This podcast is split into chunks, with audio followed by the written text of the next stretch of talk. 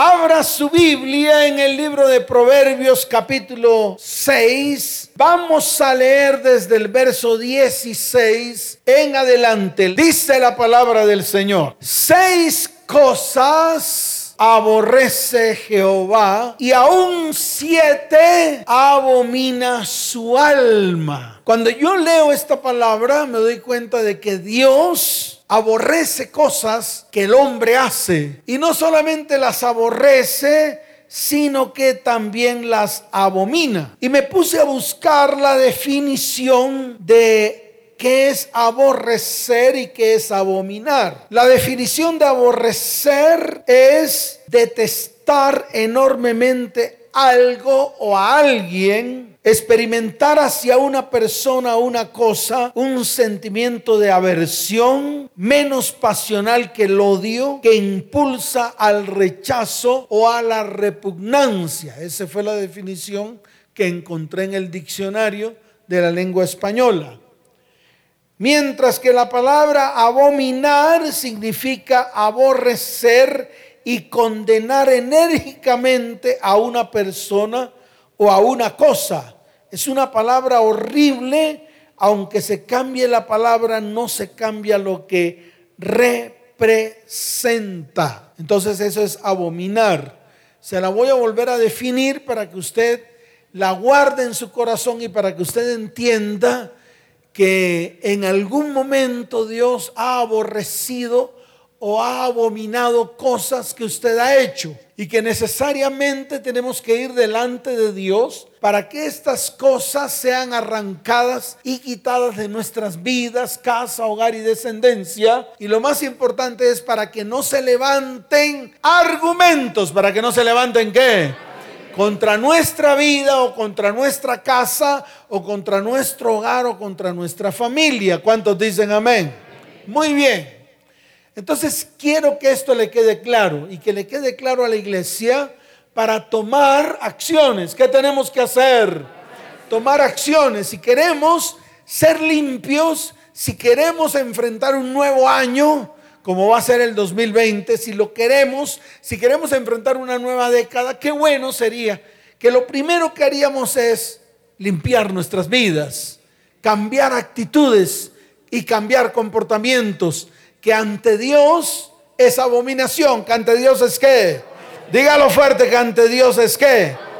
Abominación. Entonces, mientras que aborrecer es detestar enormemente algo o a alguien, o experimentar un sentimiento de aversión menos pasional que el odio, que impulsa el rechazo a la repugnancia, abominar es aborrecer o condenar enérgicamente a una persona, a una cosa. ¿Cómo se quita todo esto? Mire, yo le digo con todo el corazón, usted debería pensar como Dios piensa y usted debería sentir como Dios siente. Las cosas que Dios ama son las cosas que deberíamos amar y las cosas que Dios aborrece o que Dios abomina son las cosas que deberíamos aborrecer y abominar. Amén. ¿Estamos de acuerdo todos? Muy bien, entonces esa debe ser nuestra meta. Esta charla va dirigido a eso, a que eso se convierta en una meta para nuestras vidas. Que sea una meta, que sea algo que usted pueda conquistar, que sea algo a lo cual usted tiene que apuntar en su vida. Todo lo que Dios aborrece y abomina, también usted las debe aborrecer y abominar. Fácil. Pastor, pero es que Él es Dios y yo soy hombre. No importa. Y se lo vuelvo a repetir, todas las cosas que Dios aborrece y abomina, usted también las debe aborrecer y abominar, porque van en contra de Él, van en contra de todo lo que Él es, van en contra de sus fundamentos, van en contra de sus principios y van en contra de su palabra. ¿Cuántos dicen amén? ¿Cuántos dicen amén? En estos tiempos Dios está hablando a todas las iglesias cristianas. Dios en este tiempo se ha puesto en la tarea de hablarle directamente a su iglesia. Por eso usted está aquí. Usted está aquí porque usted también ha anhelado que Dios le hable. Amén. ¿Cuántos dicen amén? Eso está en el libro de Apocalipsis. Si usted se va al libro de Apocalipsis, no voy a cerrar proverbios porque tengo que continuar con la lectura. Si usted se va a Apocalipsis, va a encontrar cómo Dios le da una visión al apóstol Juan. Y lo primero que le muestra al apóstol Juan son las palabras que Dios le quiere dar a su iglesia. En este caso, utiliza las iglesias de Asia como prototipos de su iglesia. Entonces, si usted observa Apocalipsis capítulo 2, se va a encontrar con los mensajes a las siete iglesias que Dios le muestra al apóstol Juan. La primera y el prototipo de las iglesias cristianas de hoy es el mensaje a Éfeso, luego a Esmirna, y si seguimos avanzando, nos damos cuenta que le envía un mensaje directo a Pérgamo, a Tiatira, a Sardis, a Filadelfia y a la Odisea. Son las siete iglesias que se habían constituido en Asia. Pero vuelvo y le repito, estas iglesias son el prototipo, son el qué? El prototipo de las iglesias cristianas de hoy. Y Dios no se ha apartado de eso. Es decir, vuelve nuevamente hoy a recordarle a su iglesia que Dios quiere enviarle un mensaje directo.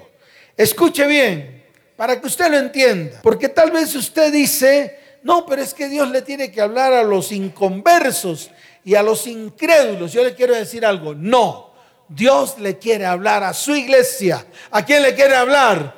O sea, a usted y a mí. ¿Quiénes son la iglesia? Levante su mano y diga, yo soy la iglesia a la cual Dios quiere hablar. Entonces, de las siete iglesias, a cinco iglesias, a cinco de ellas les da una orden. Y esa orden que Dios le da a esas cinco iglesias es que se arrepientan. ¿Cuál es la orden que Dios le da a cinco de las siete iglesias?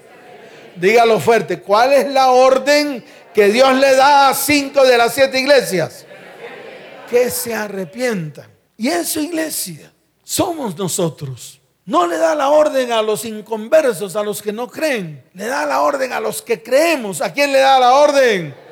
O sea, a usted y a mí. Porque de pronto usted dirá, pues esa palabra no es para mí porque ya yo me arrepentí. El problema es que cuando usted dice ya me arrepentí, quiere decir que ha dejado de hacer las cosas que están incorrectas delante de Dios. Y cuando usted se mira, y cuando usted mira todo lo que está a su alrededor, usted se da cuenta que no, que sigue haciendo lo mismo, que a pesar de que usted se ha convertido, usted sigue haciendo las mismas atrocidades que delante de Dios es abominación, que delante de Dios es que abominación. Entonces sí tenemos que ponernos firmes. ¿Qué tenemos que hacer? Claro, afirmar nuestras vidas. Empezar a esculcar en lo más profundo de nuestro corazón. ¿Qué es lo que no hacemos? Por eso nos convertimos en religiosos. ¿En qué nos convertimos?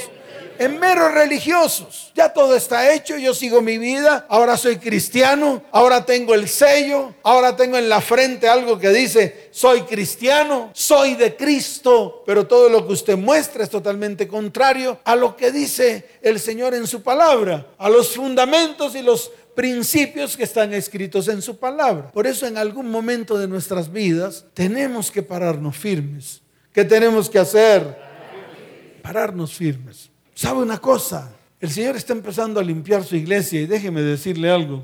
El hecho de que el Señor limpie su iglesia, no crea que no va a haber dolor cuando comience a arrancar toda la inmundicia que hay en la iglesia. Mire, la gente dice que el Señor nos pasa por pruebas. Usted estás pasando una prueba. Y ese es el disfraz del cristiano de hoy. El disfraz del cristiano de hoy es que dicen que estamos pasando por pruebas. Pero yo le quiero decir algo para que esto se le grabe. Si usted está en medio del pecado y las consecuencias del pecado, usted dice que es una prueba, se equivocó. Porque el problema y las consecuencias de lo que está viviendo es lo que lo causó, en este caso el pecado. Así de fácil es. Entonces no diga que está pasando pruebas cuando la base que sostiene su vida es el pecado, la maldad y la maldición. Entonces más bien apártese que tiene que hacer para que se rompa la prueba, que es lo que realmente dice el cristiano que estoy pasando por momentos difíciles. Es que Dios me está poniendo a prueba, está probando mi fe. Dios no está probando ninguna fe. Lo que Dios le está tratando de decir a ustedes, arranque de su vida lo que está mal delante de sus ojos para que la prueba cese, para que la prueba se acabe. ¿Cuántos dicen amén? Entonces esto le tiene que quedar claro. Y el Señor lo está haciendo. El Señor está limpiando su iglesia. Y déjeme decirle algo, que el Señor no limpia su iglesia con pañitos húmedos. El Señor limpia su iglesia con estropajo. El Señor limpia su iglesia hasta que quede la llaga. Y la llaga puede ser suavizada y curada. Y eso es lo que no le gusta a la iglesia. Por eso cuando hablamos de una manera frontal en esta iglesia, a la gente no le gusta. La gente prefiere marcharse. La gente prefiere dar la espalda. La gente prefiere irse. ¿Por qué prefiere irse? Porque sencillamente la gente prefiere sentirse cómoda, que me hablen bonito. Así eso que me hablen no produzca ningún cambio en mi vida. Pero cuando a la gente se le habla de tal manera que produce cambios, mire, lo más difícil para el hombre es ser transformado y ser cambiado. Es lo más difícil. Yo leí un libro, leí un qué, leí un libro en el cual había una abuelita que tiene una sartén pequeña. Tenía una sartén qué? Pequeña. Y cada vez que cocinaban pescado, le cortaba la cabeza y le cortaba la cola. Y solo fritaba o preparaba el cuerpo del pescado. Lo hacía la abuelita y luego lo hizo la hija. Luego lo hizo la quién. Y luego lo hizo la hija. Y esa costumbre pasó a los nietos, hasta que llegó un nieto y se levantó e hizo la pregunta, ¿por qué razón cuando cocinamos pescado le tenemos que cortar la cabeza y la cola? La persona que estaba preparando ese pescado dijo, pues porque así lo hacía mi mamá. Cuando le preguntaron a la mamá, dijo, pues así lo hacía mi abuela. No pudieron preguntarle a la abuela porque ella estaba muerta. Pero ¿cuál fue el trasfondo? De que en vez de cambiar el sartén para que cupiera todo el pescado, siguieron comprando el mismo sartén del mismo tamaño. Y eso es lo que hacemos nosotros. Mire, verá, en vez de que usted sea cambiado y transformado para que vengan cosas nuevas de parte de Dios en su vida, Usted prefiere seguir en lo mismo, repitiendo las mismas historias de sus ascendientes, haciendo lo mismo que hicieron sus padres, sus abuelos, sus bisabuelos y sus tatarabuelos, que aunque lo hicieron mal, aunque lo hicieron qué, dígalo fuerte como lo hicieron, usted sigue repitiendo las historias. Y eso es lo que pasa en estos tiempos. ¿Por qué cree usted que la gente hace lo mismo en esta época? Porque sigue las tradiciones, sigue las que. Y nunca, escuche bien, va delante de Dios para preguntarle a Dios si lo que está haciendo es o no correcto. Entonces, sí tenemos que pararnos firmes si tenemos que en algún momento de nuestras vidas colocarnos delante de Dios para preguntarle a Dios si lo que usted hace es correcto delante de sus ojos. Y yo le quiero decir algo, así usted lo crea o no, Dios en algún momento se va a revelar a su vida y le va a mostrar lo que ante sus ojos, ante sus qué, es agradable o ante sus ojos es desagradable. En otras palabras, lo que ante sus ojos es bueno y lo que ante sus ojos él aborrece o abomina. Porque yo le quiero decir algo. Muchas de las cosas que nosotros hacemos han sido, son y serán abominación delante de los ojos de Dios. ¿Serán qué? Dígalo fuerte, ¿serán qué? Abominación delante de los ojos de Dios. Y les voy a mencionar algunas. Una de las prácticas abominables para Dios tienen que ver con Dios. ¿Tienen que ver con quién? Con Él. Las hacemos nosotros para Dios, pero para Él son abominables. Entonces una de estas cosas que, de estas prácticas abominables que tiene que ver con Dios, se produce cuando lo que haces para Dios se convierte en obligación. Cuando lo que haces para Dios se convierte en qué? En obligación. En obligación. Y puedo poner muchos ejemplos. El hecho de que usted venga a la iglesia porque quiere recibir los favores de Dios. Eso ante los ojos de Dios es abominación. Cuando usted viene por obligación porque quiere o persigue algo para usted, persigue un beneficio para su vida, eso es abominación delante de Dios. Entonces, si usted, escuche bien, está en medio de esas prácticas de que viene a la iglesia porque necesita un favor de Dios, yo le digo algo, ante los ojos de Dios es abominación y Dios lo aborrece. Por ejemplo, una de las prácticas de hoy en día, que es tratar de hacer intercambios con Dios. Yo te doy, Señor, y tú me das. Yo te doy y tú me favoreces. Y el día que Dios no le da, entonces usted se lo saca en cara. Y eso lo vemos. Yo se lo dije un día al Señor. En esta, en esta década que está pasando, un día le dije, pero Señor, mira, mira todo lo que he hecho. Mira todo lo que he hecho para ti. Y entonces empecé a, a numerarlas. Comencé a sacárselas en cara. Y luego le dije, y mire todo lo que he hecho por la gente. Y comencé a enumerarles todas las cosas que había hecho por la gente, todas las ayudas que había traído a la gente. Y se lo saqué en cara. Un día el Señor me dijo a través de la palabra, ¿tú crees que a mí me place eso que me estás sacando en cara? Eso para mí es abominación. Y el Señor me lo mostró en la palabra. ¿Qué tuve que hacer? Ir delante de Él y pedirle perdón, arrepentirme. Él me dijo, si lo que hiciste lo hiciste, lo hiciste porque yo lo hice. Lo hice porque qué? Porque Él lo hizo. Me tuve que meter la lengua en la oreja. Tuve que quedarme callado. Entonces vuelvo y repito, no trate de hacer intercambios con Dios. Hoy en día mire qué pasa en las iglesias. Comienzan a hacer pactos económicos, diciéndole a la gente que si usted hace pacto con Dios, que si usted coloca un sobre en blanco, que si usted se compromete, entonces Dios, hablan en el nombre de Dios, algo que ni siquiera Dios escribió. La escribieron los hombres para beneficio de ellos. Y yo le quiero decir algo, yo no puedo predicar la palabra para beneficio mío ni para beneficio suyo. Yo predico la palabra para que tanto yo como usted conozcan la verdad, que lo van a llevar hacia la libertad, que lo van a llevar hacia la qué. Eso es todo. Por eso no predicamos lo que a usted le gusta. Por eso yo no predico ni siquiera lo que a mí me gusta. A mí este tema no me gusta. ¿Por qué? Porque fui el primero en hacer muchas cosas que delante de los ojos de Dios fue aborrecible ante sus ojos. Dios lo aborreció. Y Él me lo mostró en la palabra porque yo aborrezco esto que tú has hecho. Me lo mostró en el libro de Isaías. Un día que leímos el libro de Isaías, que estábamos en la emisora, estábamos con el equipo de trabajo y comenzamos a leer esta palabra que fue revelación para nuestras vidas. Y me di cuenta todo lo que Dios aborrecía, que yo había hecho y que nosotros habíamos hecho delante de sus ojos. Entonces vuelvo y le repito, no trate de comprar a Dios. No trate de hacerle a Dios algo para recibir usted un provecho o un favor. Esto lo aborrece Dios. Si lo ha hecho, hoy es el día de colocarse firme e ir delante de Dios y confesar. ¿Qué tiene que hacer?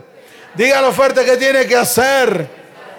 Confesar. Otra práctica abominable es la que tiene que ver en el terreno de las relaciones humanas, donde entran varios elementos. Uno de ellos es la justicia y otro de ellos es el juicio, donde entra la honradez y la honestidad, donde chocan con el engaño, el fraude, el robo y la estafa. En otras palabras, algo que Dios aborrece es aprovecharse de la habilidad del próximo para sacar provecho. Y aquí nos tenemos que detener, porque muchas veces nosotros nos hemos aprovechado de la debilidad de nuestro próximo. ¿De la debilidad de quién?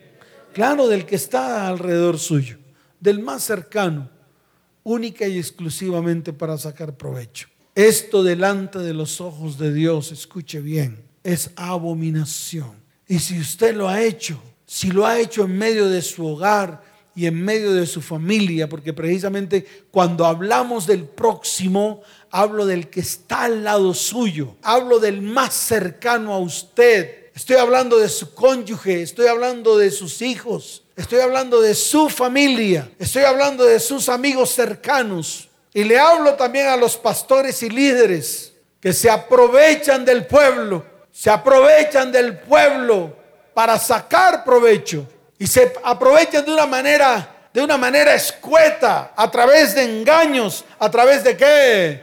A través de fraudes, a través de estafas. Y lo hacen única y exclusivamente para sacar provecho. Y déjeme decirle algo, esta es una práctica abominable delante de los ojos de Dios. Y si usted en algún momento lo ha hecho, qué bueno es colocarse hoy delante de su perfecta presencia. ¿Cuántos dicen amén? ¿Cuántos dicen amén? Otra práctica abominable tiene que ver con la sexualidad. Mire, no hay algo más delicado delante de los ojos de Dios que es la sexualidad del hombre. No hay algo más abominable ante los ojos de Dios que son las prácticas sexuales contrarias a lo que Dios dice en su palabra. No hay nada más abominable que el abuso en el área sexual en el ser humano. Aunque en nuestros tiempos alguna de estas prácticas se les da el calificativo de orientación sexual, se le da el calificativo de qué? La Biblia no duda en catalogarlas como abominación. Por ejemplo, las prácticas del adulterio, el incesto, la homosexualidad, la zoofilia, todo esto delante de los ojos de Dios es abominable. Y aquí está como todo el contexto, partiendo de la fornicación, partiendo del adulterio, partiendo del el incesto. ¿El qué? El incesto, las prácticas sexuales contrarias a lo que dice la palabra, la zoofilia, que son prácticas con animales. Todo esto delante de los ojos de Dios es abominable. En otras palabras, la sexualidad se hace abominable cuando se aparta del diseño de Dios. Cuando inventamos formas y expresiones producto de la codicia, la corrupción, la lujuria y la lascivia. Entonces se lo digo a la iglesia de una manera directa para que no se ofenda. Si usted tiene alguna de estas prácticas, déjeme decirle, delante de los ojos de Dios es abominable. Un día vino una pareja. ¿Quién vino? Dígalo fuerte, ¿quién vino? Una parejita. Primero habló el hombre Amén por eso, porque yo siempre pongo a hablar a los dos. Pero después habló la mujer, de pronto no compungida, habló normal. Habló como tal vez tratando de consultar delante de Dios si lo que ella hacía con su esposo era correcto. Entonces me dijo esto, pastor, es que mi esposo para poder tener relaciones sexuales conmigo prende el televisor y juntos miramos películas pornográficas me dijo, pastor, ¿esto es correcto delante de los ojos de Dios? Pues mire, yo le quiero decir algo. Cada uno hace lo que se le da la gana. Cada familia, cada persona, cada hombre, cada mujer hace lo que se le da la gana. Pero si lo que hace no está dentro de los lineamientos de Dios, es porque estamos haciendo algo incorrecto delante de sus ojos. Por ejemplo, ¿usted para qué usa la pornografía si no es para obtener una excitación en su cuerpo, en su mente y en su corazón. Ahora, ¿por qué lo hace? Porque sencillamente su parte sexual está averiada, dañada. Tiene conceptos tergiversados de la sexualidad. Y por eso necesita ayudantes externos para poder usted sentir o tener un tiempo de expresión sexual con su cónyuge. Entonces yo le digo algo, si lo que está haciendo es porque necesita algo externo para su satisfacción sexual o física o emocional, lo está haciendo mal. ¿Por qué? Porque para que usted pueda tener un tiempo de placer sexual con su cónyuge necesita algo externo, quiere decir que todo lo interno está funcionando mal. Sus sentimientos, sus emociones, sus pensamientos. Y entonces necesita de cosas externas para poder llevar a cabo su deseo sexual a través de la lujuria y a través de la lascivia. Entonces lo primero que tiene que hacer, porque le voy a dar la solución, es limpiar su mente y limpiar su corazón. Mire, un episodio pornográfico para que se le pueda borrar de su mente, usted va a necesitar tres meses. Y está comprobado científicamente. Una persona que ve episodios pornográficos dura tres meses para que ese episodio pornográfico pueda ser borrado de su mente. Y entonces le voy a decir algo que yo sé que no le va a gustar. Cada vez que usted tiene relaciones sexuales, entonces piensa en ese episodio pornográfico para poder satisfacer su cuerpo. Y eso delante de los ojos de Dios es incorrecto. Así que vuelvo y le repito, si su cónyuge necesita de agentes externos para lograr su satisfacción, hay algo que está funcionando mal en la intimidad sexual de la pareja. Entonces va a tener que ponerse a cuentas, tanto usted como su cónyuge, delante de Dios. Porque usted no puede permitir, escuche bien, los abusos en el área sexual. Porque esos abusos traen deshonra, traen menosprecio y traen por debajeo. Entonces se los estoy diciendo desde todo punto de vista para que usted lo entienda. Y más desde el punto de vista bíblico. Amén. Actos lujuriosos y lasciviosos, Jesús los condenó. El mismo Jesús los condenó. Y estoy hablando del Nuevo Testamento, para que la gente no se vaya hacia el Antiguo Testamento. Aunque Levítico 18 le muestra un compendio completo de sus actividades sexuales incorrectas, que hasta hoy, ¿hasta cuándo? Están vigentes. El mismo Jesús habló acerca de la lujuria y la lascivia. El mismo apóstol Pablo habló acerca de la lujuria y la lascivia. Entonces es importante que a usted le quede esto claro. Amén. ¿Cuántos dicen amén?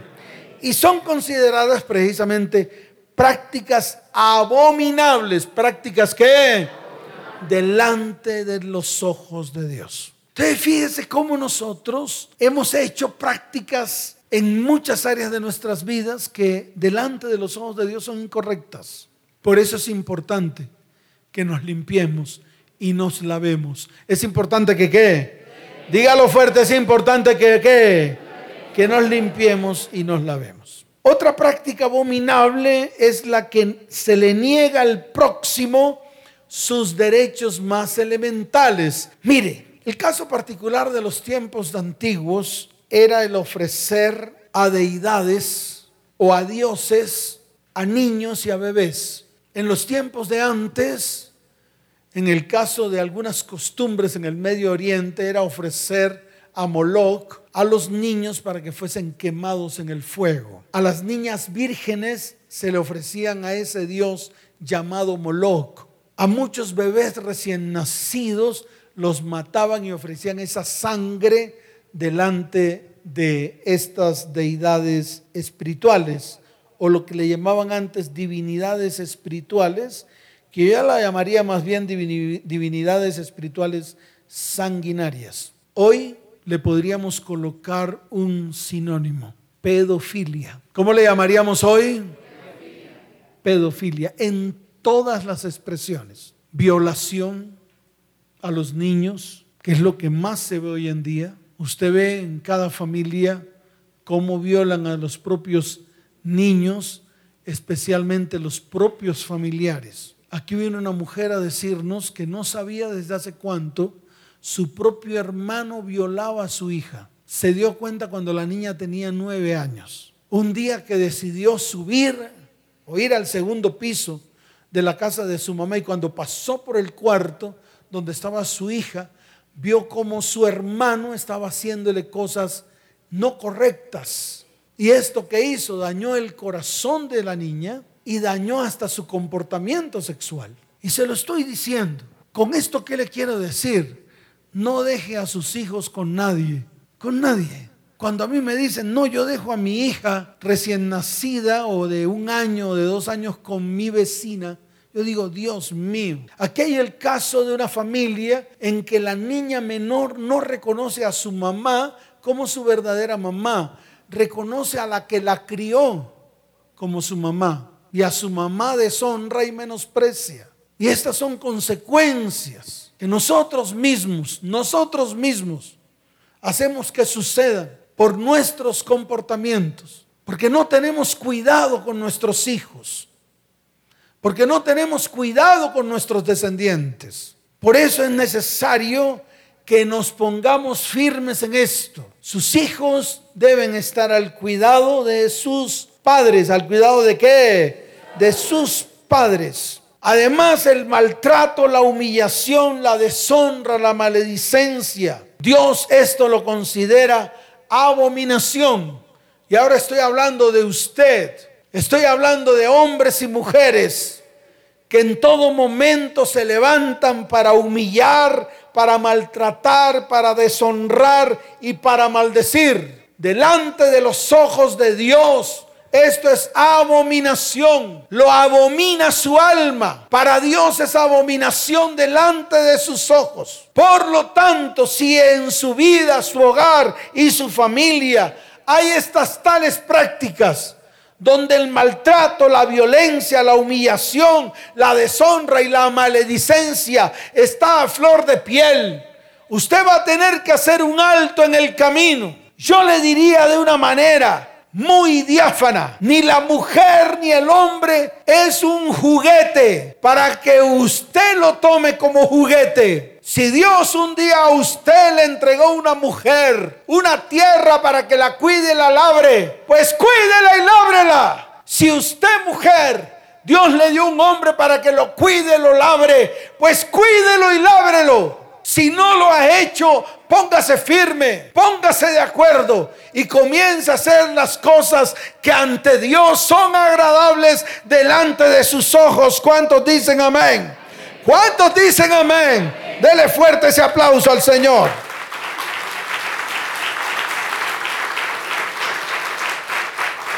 Y por último, las prácticas ocultistas en todas sus variantes. Las prácticas ocultistas en qué? Dígalo fuerte, las prácticas ocultistas en qué? En todas sus variantes. Y cuando hablo de todas sus variantes, hablo de la idolatría y más lo que se vive en estos tiempos. Ese es el tiempo de mayor florecimiento de la idolatría. Y yo le quiero decir algo, y nosotros somos partícipes. Nos convertimos en partícipes de eso que es abominable delante de sus ojos. Desde el comienzo Dios siempre habló de la idolatría y para Dios y delante de sus ojos la idolatría es abominación. Y Él no quiere que su pueblo la practique. Y cuando hablo de ocultismo basado en la idolatría, basado en el espiritismo, basado en la brujería, en la adivinación, en la magia, en la agorería, en la que, en el sortilegio, en el que todo esto es abominación delante de Dios. Y cuando hablo de sortilegio, hablo de los juegos que aún usted todavía juega, juegos de suerte y azar, cadenas. Todo esto, déjeme decirle algo, abre una puerta a la ruina y a la escasez. Por lo tanto, tiene que pararse firme delante de los ojos de Dios. ¿Cuántos dicen amén? Por eso Proverbios lo resume en siete cosas. Y lo dice su palabra. ¿Quién lo dice? Su palabra. Seis cosas aborrece Jehová y aún siete abomina su alma. Y el verso 17 dice, los ojos altivos, los que, dígalo fuerte, los que, mire, toda práctica de altivez, orgullo y vanagloria en su vida, en su hogar y en su familia, es abominación delante de los ojos de Dios. La altivez es un sinónimo de orgullo. Lleva la idea de ser vano hasta el punto de la arrogancia, teniendo una autoestima excesiva, teniendo, mostrando gran altivez en uno mismo y menosprecio y desprecio por los demás. Se lo voy a mostrar bíblicamente para que usted lo mire con lupa. Está en el libro de Lucas capítulo 18. Quiero que vaya a Lucas capítulo 18. Cuando lo tenga, diga amén. Muy bien. Desde el verso 9 en adelante, dice la palabra del Señor. A unos que confiaban en sí mismos como justos y menospreciaban a los otros, dijo también esta parábola. Dos hombres subieron al templo a orar. El uno era fariseo y el otro era publicano. El uno era qué? Y el otro era qué? Publicano. Escuche bien, no quiere decir que los fariseos eran malos ni los publicanos malos. Eran dos corrientes religiosas que existían en ese tiempo. En los tiempos de Jesús había muchas corrientes religiosas. Una de ellas, la corriente religiosa de los fariseos o el fariseísmo y otra el publicano. Y dice la palabra, el fariseo, ¿quién? Puesto en pie oraban consigo mismo de esta manera. Dios, te doy gracias porque no soy como los otros hombres, ladrones, injustos, adúlteros, ni aún es como este publicano. Ayuno dos veces a la semana. ¿Cuántas veces a la semana? Dos veces a la semana. Así que los que los han puesto a ayunar se equivocaron. Y los que creen que a través del ayuno pueden conseguir los favores de Dios, se equivocaron. Usted no puede comprar a Dios con un ayuno, ni mucho menos con una oración, ni mucho menos poniendo cara de cuchiflí. Porque eso es lo que hacemos. Vamos delante de Dios con muchas dádivas, especialmente dádivas de nuestros labios. Ayunamos pensando que podemos comprar a Dios. Es más, en estas festividades muchos ayunan hasta el día 24 y el 31 de diciembre. Dice que para agradar a Dios. Usted no agrada a Dios con nada de lo que haga. Antes la iglesia se tiene que colocar delante de Él, no buscando el favor de Dios, sino buscando su misericordia y su bondad. Así que vaya más bien tras la misericordia y la bondad de Dios, más que detrás del favor de Dios. Así que no insista. Y mire lo que dice la palabra. Doy los diezmos de todo lo que gano. ¿Qué decía el fariseo? ¿Usted cree que puede comprar a Dios con su dinero? Usted sabe lo que dijo el apóstol al que le ofreció dinero. Le dijo, tu dinero perezca contigo. ¿Cómo le dijo? Porque intentó comprar los dones de Dios con plata. Así que no se deje engañar. No haga cambios de dinero por un favor de Dios y mucho menos por un don de Dios. Más bien colóquese firme delante de Dios. Y dice la palabra, mas el publicano estando lejos no quería ni aún alzar los ojos al cielo, sino que se golpeaba en el pecho diciendo, Dios, sé propicio a mí que soy pecador. Levante su mano derecha al cielo, incline su rostro y dígale, Señor, sé propicio a mí, sé propicio a mi casa, sé propicio a mi hogar. Sé propicio a mi familia, porque hemos pecado delante del cielo y delante de ti. ¿Cuántos dicen amén? Verso 14. Os digo que éste descendió a su casa justificado antes que el otro, porque cualquiera que se enaltece será humillado y el que se humilla será enaltecido. ¿Cuántos dicen amén? ¿Cuántos dicen amén? Dele fuerte ese aplauso al Señor.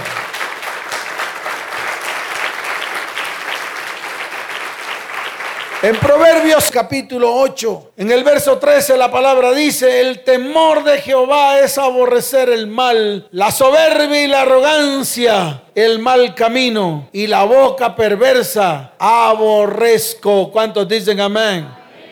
La soberbia y la arrogancia, el mal camino y la boca perversa, Dios aborrece. ¿Cuántos dicen amén? ¿A cuántos le quedó claro? Muy bien. En el libro de Proverbios capítulo 16, también encontramos una palabra en el verso 5. Abominación es a Jehová todo altivo de corazón. Abominación es a quién? Todo qué? Todo altivo de corazón. Y en Proverbios 21, desde el verso 2 hasta el verso 4, dice lo siguiente, todo camino del hombre es recto en su propia opinión. Todo camino del hombre es recto en qué? Por eso muchos pueden decir, no, yo estoy haciendo bien, así como alguien me dijo en estos días, es que no le hago mal a nadie, es que no le qué y por el hecho de no hacerle mal a nadie, piensan, escuche bien, que todo lo que hacen es aprobado delante de los ojos de Dios. Y yo le quiero decir algo, no se equivoque. ¿No qué? No se equivoque. Porque aunque para usted sea correcto, delante de los ojos de Dios es que, dígalo fuerte, es que, Dice la palabra, pero Jehová pesa los corazones. Hacer justicia y juicio es a Jehová más agradable que sacrificio. Y mire lo que dice el verso 4. Altivez de ojos y orgullo de corazón y pensamientos de impíos son pecados. ¿Son qué? ¿Son qué? ¿Delante de quién? Se acabó el lío. Y remato con lo que dice Santiago capítulo 4, verso 6. ¿Dónde está escrito? Dígalo fuerte, ¿dónde está escrito? En Santiago capítulo 4 dice la palabra en el verso 6. Dice así, pero Él da mayor gracia. ¿Cuántos anhelan gracia? Levante su mano y dígale, Señor, quiero disfrutar de tu gracia, de tu amor, de tu bondad y de tu misericordia. Y dice la palabra, por eso dice, Dios resiste a los soberbios y da gracia a los que. Someteos pues a Dios, verso 7, resistid al diablo y él huirá de quién. Acercaos a Dios y él se acercará a quién. Pecadores, limpiad las manos y vosotros los de doble ánimo, purificad vuestros corazones. ¿Cuántos dicen amén? ¿Cuántos dicen amén? Dele fuerte ese aplauso al Señor.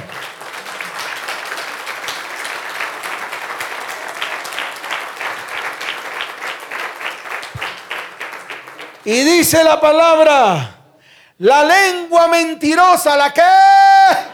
Dígalo fuerte, ¿la qué? La lengua mentirosa. Dios aborrece la lengua mentirosa. ¿Por qué? ¿Se lo ha preguntado? ¿Se ha preguntado por qué Dios aborrece la lengua mentirosa?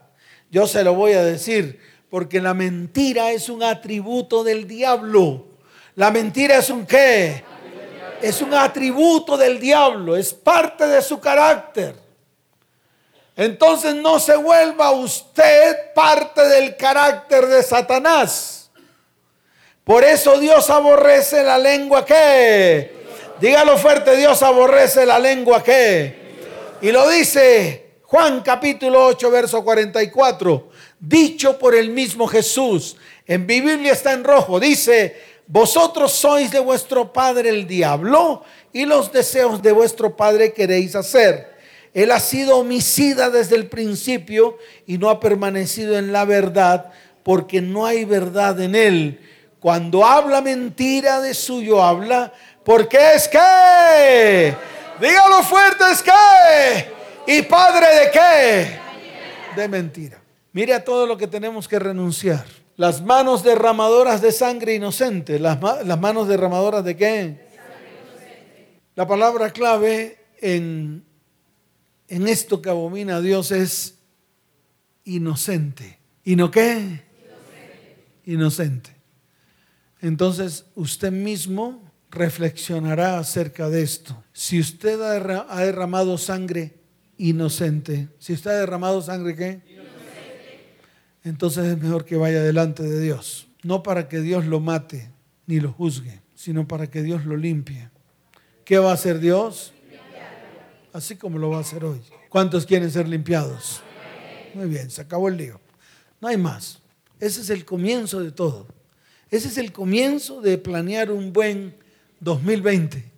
Ese es el comienzo de planear qué? En otras palabras, ese es el comienzo de planear para que venga algo nuevo para nuestras vidas, nuestro hogar y nuestra familia en esta próxima década. ¿Cuánto lo anhelan? Levante su mano y dígale, Señor, quiero algo nuevo para mi vida, para mi hogar y para mi familia en esta nueva década que se aproxima. ¿Cuántos dicen amén? Verso 18, el corazón que maquina pensamientos inicuos, el corazón que maquina, ¿qué? Pensamientos inicuos. Una cosa es para un hombre pecar en un momento de debilidad y otra cosa es planear el pecado. ¿Cuántos de los que están aquí han planeado pecado? Levanten la mano. Ay, yo también. Mire, yo soy el primero. Maquinaba el pecado. Yo planeaba todo para que saliera como yo quería. Planeaba la hora, la fecha, el momento, lo que iba a pasar, lo que no iba a pasar. Y déjeme decirle algo, que todo lo que planeaba salía como yo lo planeaba. El caso está en el rey David. Él maquinó maldad y trajo maldad sobre maldad sobre maldad. Le costó cuatro hijos. ¿Cuántos hijos le costó? Su maquinación. La pregunta es, ¿cuánto te ha costado a ti tu maquinación? ¿Y qué cosas más ha traído lo que has maquinado? ¿Qué cosas peores ha traído lo que has maquinado? Entonces colócate firme delante de Dios. Y hoy es el día. ¿Cuántos dicen amén? Dios aborrece los pies presurosos para correr al mal. ¿Para qué? Está en el libro de Isaías capítulo 5 verso 20, que aunque está en Proverbios, yo lo afirmo en la palabra. En el libro de Isaías capítulo 5 verso 20 dice la palabra del Señor. ¡Ay! Como dice. Dígalo fuerte como dice. ¡Ay! de los que a lo malo dicen bueno y a lo bueno malo, que hacen de la luz tinieblas y de las tinieblas luz, que ponen lo amargo por dulce y lo dulce por amargo. ¿Cuántos dicen amén? Pero como dice, ¡ay! ¿Cómo dice? ¡Ay! Entonces se lo vuelvo a repetir de una manera más mesurada. Si usted en algún momento a lo malo lo ha dicho que es bueno, sabiendo usted que es malo. Si usted a todo lo que es tiniebla lo ha llamado que es luz y a todo lo que es amargo le ha dicho que es dulce, colóquese delante de Dios porque es un ¡ay! ¿Es un qué? Claro, es un ayayay para su vida. Que tarde o temprano sale a la luz y tarde o temprano lo destruye. ¿Tarde o temprano qué? Lo destruye. Dios aborrece el testigo falso que habla mentiras. El testigo falso que habla qué? mentiras. Y yo le digo algo, chismosos lenguas largas van a tener que jalarse la lengua y cortársela. O más bien arrepiéntase. ¿Qué, ¿Qué, quiere hacer? Si quiere yo traigo el hacha y si usted quiere eso yo le corto la lengua. Porque hay de los de lengua viperina. Se la pasan hablando basura y hablando mal del otro. Ya basta. Escuche bien. Y de los que menos tiene que hablar es de sus hijos de los que menos tiene que hablar es de su cónyuge, de los que menos tiene que hablar es de su familia, de los que menos tiene que hablar es de su descendencia. Amén. ¿Cuántos dicen amén? Y Dios aborrece el que siembra discordia entre sus próximos. Mujeres que se levantan hablando y maldiciendo. Hombres que en sus labios solo hay maldición, maledicencia. Una de las causas de destrucción de vidas, hogares y familias es la contienda, la disensión, la pelea y la división. Para poder combatir todo esto, hay una palabra que dijo Jesús y la dijo de una manera diáfana y es cuando dos o más se ponen de acuerdo en una cosa, Dios está en medio de la decisión que se tome. ¿Cuántos dicen amén? Entonces el consejo para la iglesia y el consejo para las mujeres y los hombres, que desde que Dios amanece están en medio de iras, peleas, contiendas, maledicencias, discusiones, divisiones, pónganse firme delante de Dios y pónganse de acuerdo tal y como lo dice la palabra. ¿Cuántos dicen amén? ¿Cuántos dicen amén? Dele fuerte ese aplauso al Señor.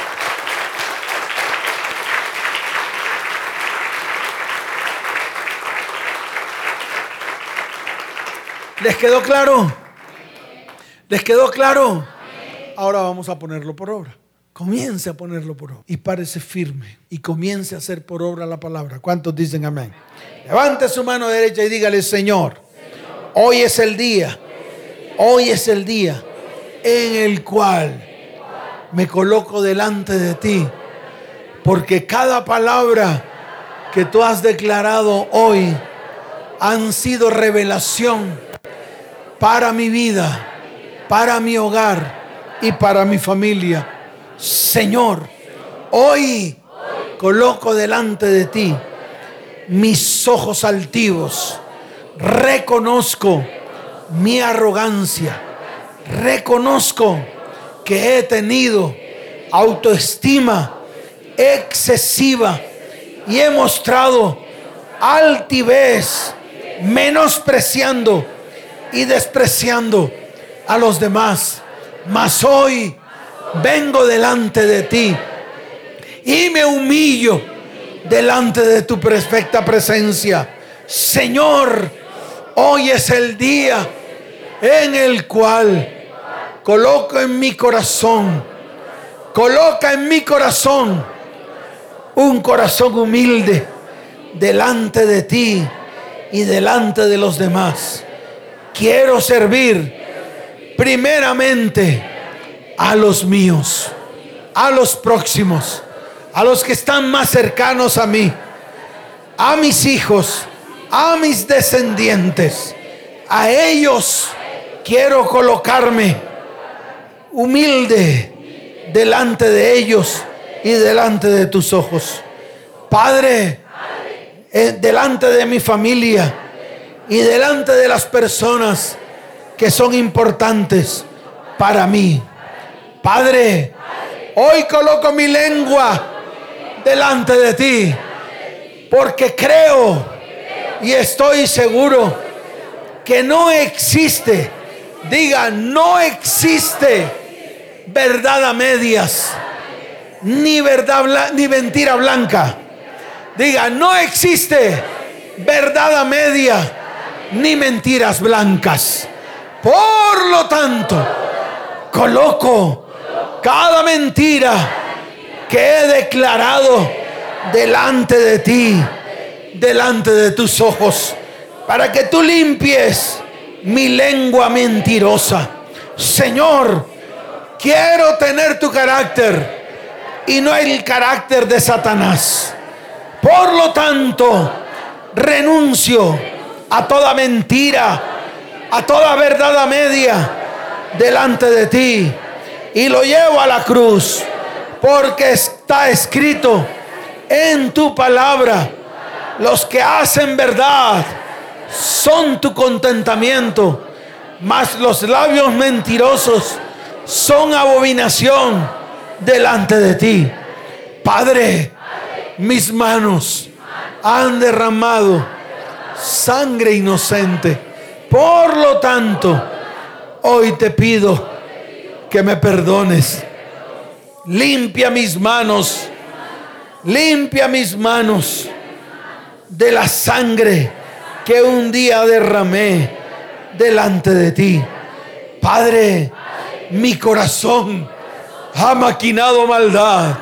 Señor, desde hoy quiero aborrecer la maldad. Y desde hoy quiero hacer lo que ante tus ojos es bueno. Padre, nunca más llamaré a lo malo bueno. Nunca más llamaré a lo bueno malo desde hoy, lo bueno es bueno delante de tus ojos y lo malo es malo delante de tus ojos. Señor, nunca más mis pies correrán a hacer el mal. Nunca más hablaré mal de mi prójimo. Y Padre, hoy me pongo firme. Me pongo firme para bendecir y no maldecir. Me pongo firme para traer paz en vez de contienda, pelea y disensión. Desde hoy echo fuera al espíritu de división que he traído en medio de mi vida, en medio de mi hogar y en medio de mi familia. Y reconozco que por causa de la ira, la contienda, la pelea, la división y la disensión, he traído destrucción a mi vida, a mi casa, a mi hogar y a mi descendencia. Señor, comenzaré, comenzaré a ejercitar mi vida espiritual para tener el carácter conforme al carácter de Cristo.